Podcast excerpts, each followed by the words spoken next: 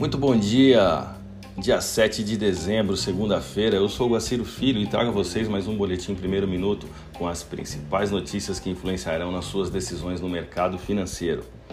A semana iniciou com a China divulgando sua balança comercial referente a novembro, queda nas importações 4,5% contra uma projeção de 6,1%, e forte alta nas suas exportações, 21,15% contra uma projeção de 12%.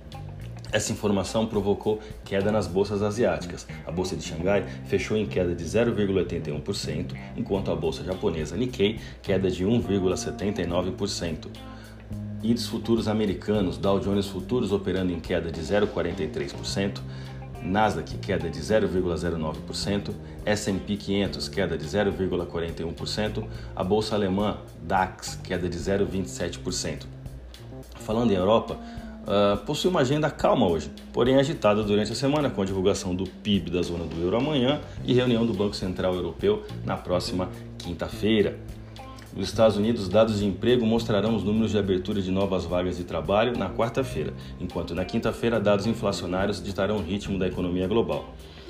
No Brasil, a semana está concentrada em dados inflacionários como o IGPDI e o IPCA, que é aguardado com uma retração de 0,81% contra 0,86% do último mês. Na quarta-feira, o Copom trará a Selic como expectativa de mercado de manutenção da taxa em 2% ao ano.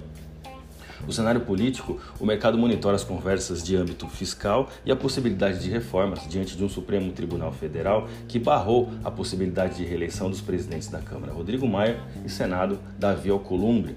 Análise técnica. O dólar nessa abertura de mercado demonstra ser um dia de realização de lucros, e esse movimento ele potencializa o dólar a buscar novas resistências acima de 5,15%. Caso esse movimento de fato se concretize, é claro. Diante desse aparente cenário, traçamos as taxas de 5,1837 e 5,2262 como próximos objetivos. Caso haja uma reversão para baixa, os pontos de suporte estarão em 5,1181 e 5,0850.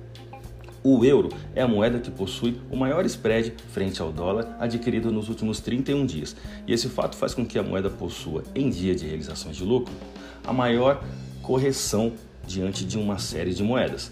Uma queda no dólar hoje possibilitaria que o euro se movimentasse na posição inversa. A taxa da moeda ela vai apresentar os suportes de 6,1978 e 6,1870. E se o movimento for para alta no euro, as resistências serão 62575 e 62994. Siga os nossos boletins para ficar sempre conectado às principais notícias.